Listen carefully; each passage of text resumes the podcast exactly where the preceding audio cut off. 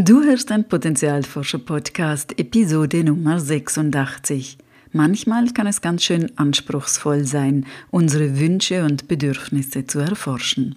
Statt auf klare Antworten in unserem Inneren treffen wir auf Zustände der Leere und Ängste.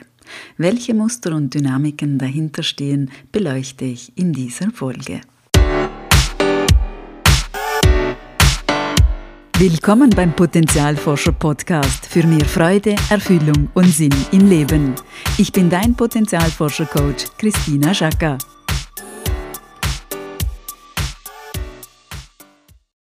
Hallo liebe Potenzialforscherin, hallo lieber Potenzialforscher.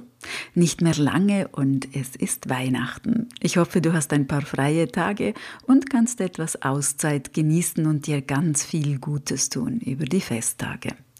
Ich habe ein bisschen hin und her überlegt, welches Thema es für die heutige Episode werden soll. Für die Festtage wollte ich nichts allzu Schweres wählen, da sich aber viele Menschen am Ende des Jahres damit beschäftigen, wie es gelaufen ist und welche Ziele und Wünsche sie im neuen Jahr verwirklichen wollen, vielleicht sogar am Brauch der Rauhnächte teilnehmen, ist meine Wahl auf dieses Thema gefallen warum wir uns manchmal vor unserem Potenzial fürchten. Das klingt ja jetzt erstmal etwas merkwürdig. Fürchten. Warum denn? In unserem Potenzial liegen ja unsere Stärken und unsere Begabungen und Leidenschaften. Warum sollte man sich davor fürchten? Um das zu erklären, muss ich etwas ausholen.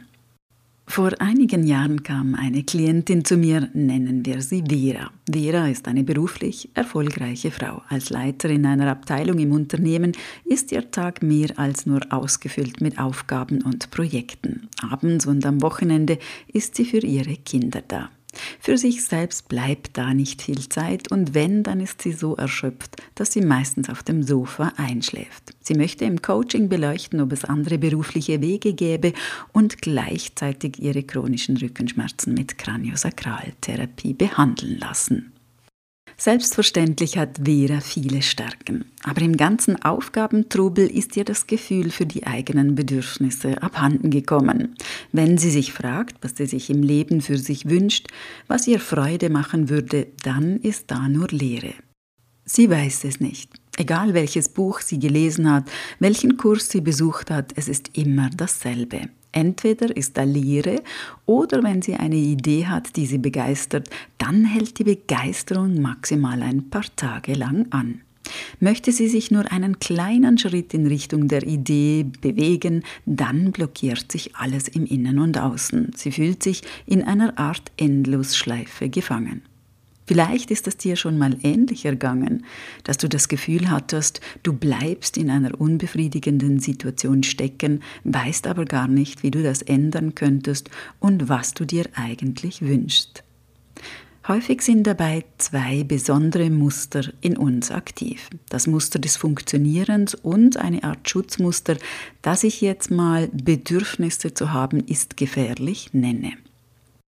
Über das Funktionieren hast du in der Podcast-Folge 77 schon einige Aspekte gehört. Wenn wir als Kinder das Muster des Funktionierens entwickeln, kann das verschiedene Hintergründe haben. Vielleicht sind wir in einem Umfeld groß geworden, in dem es nur Anerkennung für Leistung gab oder in dem unsere Bedürfnisse nicht wichtig waren oder gar abgewertet wurden. Vielleicht hatten wir Bezugspersonen, um die wir uns viel zu früh kümmern mussten, weil sie krank waren.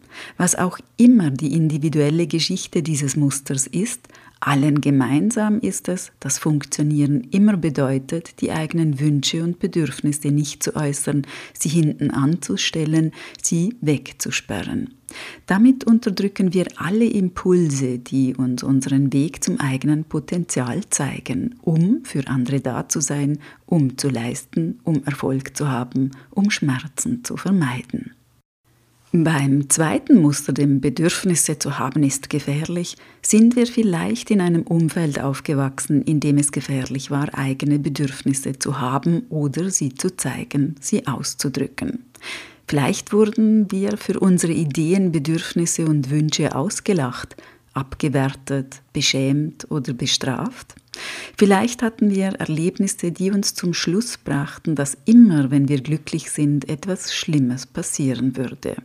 Auch hier haben wir gelernt, dass es sicherer für uns ist, unsere Bedürfnisse zu unterdrücken, sie ganz weit, weit wegzusperren oder sie zu verstecken, um uns davor zu schützen, dass etwas Furchtbares geschieht. Beide Muster sorgen also dafür, dass wir unsere ureigenen Bedürfnisse und Impulse unterdrücken und uns an die Bedürfnisse der Außenwelt anpassen. Wir tun das, was von uns erwartet wird, und verhalten uns so, wie von uns erwartet wird. Dabei entwickeln Menschen einen unglaublich guten Radar für die Bedürfnisse anderer, aber leider schläft der Zugang zu den eigenen Bedürfnissen quasi ein. Wir verlernen unsere Impulse zu spüren, weil wir sie unterdrücken müssen. Wie bei allen Mustern, die wir als Kind zum Schutz und Überleben entwickelt haben, sind diese später im Erwachsenenleben irgendwann nicht mehr ganz so dienlich. Sie beginnen uns zu schaden, so auch Vera. Das Funktionieren kostete sie mittlerweile zu viel Energie und Kraft und doch war der Zugang zu den eigenen Bedürfnissen versperrt. Schauen wir uns nun die Dynamik an, was passierte, wenn Vera für sich versucht hat, ihre eigenen Bedürfnisse zu entdecken und sich ihrem Potenzial zu widmen. Zum einen war da die Lehre. Solange sie im Modus des Funktionierens ist, ist da kein Platz für eigene Wünsche. Funktionieren bedeutet immer eigenes zu unterdrücken. Wenn sich Vera also fragte, was ihr eigentlich Freude bereitet, was sie sich noch vom Leben wünscht, dann kam sie nicht an das jahrelang Unterdrückte ran. Gelang es ihr dann in einem Kurs oder mit einem Buch ein paar Ideen und Wünsche aus dem Inneren aufzunehmen, spürte sie auch die damit verbundene Begeisterung, die immense Kraft, die im Potenzial immer verborgen ist. Doch das verunsicherte diesen Teil in ihr, der das Muster des Bedürfnisse zu haben ist gefährlich trägt, derart stark, dass dieser Teil umgehend alles blockierte. Sie saß also fest. Viele Coaching-Richtungen würden nun an den Glaubenssätzen ansetzen und diese verändern wollen. In meiner Arbeit ist das nur ein Aspekt von vielen, denn Muster, die so früh fürs nackte Überleben entwickelt wurden, sind mehr als Glaubenssätze. Hier ist es wichtig, die Überlebensmuster ernst zu nehmen, sie zu würdigen. Wir wollen sie nicht loswerden, sondern integrieren. Und dazu müssen wir behutsam erst neue Erfahrungen ermöglichen. Das braucht Zeit und verständnisvolle zugewandte Begleitung. Wenn du dich in manchen Aspekten in der Geschichte von Vera wiederfindest, es ist kein Versagen und kein Unvermögen, dass der Zugang zu deinen Bedürfnissen, zu deinem Potenzial gerade nicht da ist. Vielmehr sorgen Muster dafür, dich zu schützen. Erst wenn diese Anteile in dir die Sicherheit erhalten, die sie brauchen und neue Erfahrungen machen dürfen, öffnet sich der Zugang in dein Inneres ganz allmählich und ganz automatisch. Und ich kann dir versichern, du bist nicht alleine damit. So wie dir geht es ganz vielen Menschen genau jetzt in diesem Moment. Wenn wir uns gegenseitig darin bestärken, unseren Weg zu gehen und unsere Potenziale wieder zu entdecken, dann wird diese Welt ein klein bisschen heller.